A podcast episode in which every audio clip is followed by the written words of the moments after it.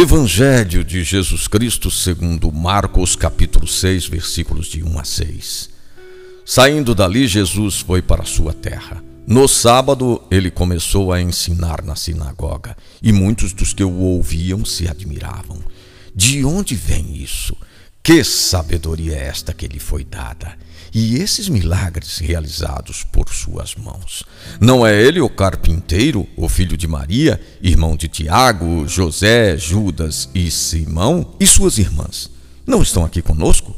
E ele se tornou para eles uma pedra de tropeço. Jesus dizia-lhes: um profeta só não é valorizado na sua própria terra. E ali não fez nenhum milagre a não ser impor as mãos a uns poucos doentes. Ele se admirava da incredulidade deles.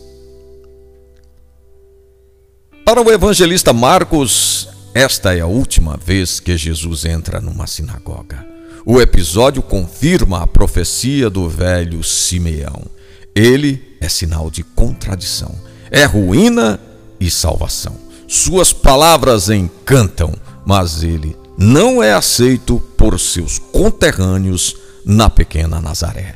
O idioma hebraico não possui muitos vocábulos e, com a expressão irmãos e irmãs, quer designar sua parentela, possivelmente primos e primas. Nem suas palavras, nem seus prodígios foram suficientes para que mudassem de opinião. Em toda parte, Jesus despertava admiração, mas ali ele se admira com a falta de fé daquelas pessoas.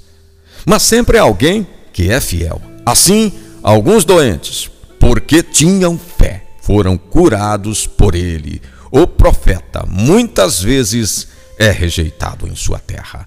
Proposta do dia: prestar atenção na sabedoria do povo simples.